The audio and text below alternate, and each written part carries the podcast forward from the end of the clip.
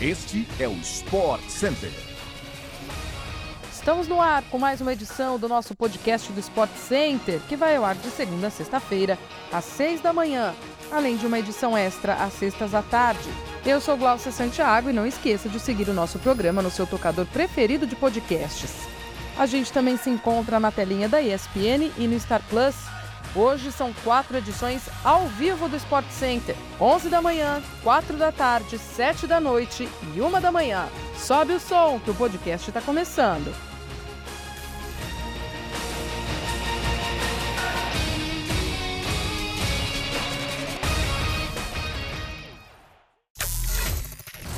Mais um jogaço entre Manchester United e Barcelona na tela da ESPN pelo Star Plus, dessa vez com um vencedor de virada.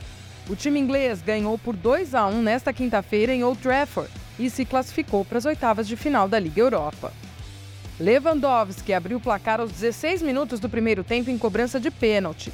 O volante Fred empatou logo nos minutos iniciais do segundo tempo.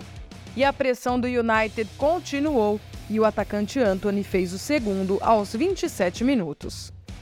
Fundamental na vitória sobre o Barça, Fred esteve diretamente envolvido em seis gols, com três dele mesmo e mais três assistências nos últimos oito jogos do United nesta temporada. Estes três gols foram marcados em Old Trafford. O volante disputou 34 dos 39 jogos do time inglês em 2022-2023, sendo titular em 16 partidas. Lançado pelo técnico Eric Ten Hag no intervalo, o atacante Anthony foi peça importante para a virada do Manchester United e guardou o dele. Ele chegou a oito gols nessa temporada em 27 jogos, incluindo os compromissos pelo Ajax.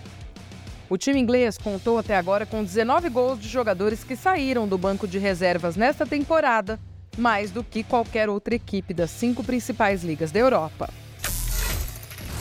O Palmeiras desistiu nesta quinta-feira da contratação de Andrei. Tinha uma negociação encaminhada com o Chelsea, mas os clubes não chegaram a um acordo. O jogador de 18 anos de idade não recebeu visto para trabalhar na Inglaterra e deve ser emprestado. De acordo com fontes ligadas ao negócio, o time inglês mudou os moldes do acordo em cima da hora, o que fez o Palmeiras sair da negociação. Inicialmente, a ideia era que Andrei fosse emprestado até dezembro, com o Palmeiras pagando uma parcela menor do salário. O clube paulista ainda teria a decisão de liberar ou não o meio-campo para a disputa do Mundial Sub-20, que acontece entre maio e junho, além de uma cláusula no empréstimo a ser paga caso o Chelsea pedisse o retorno do jogador em agosto.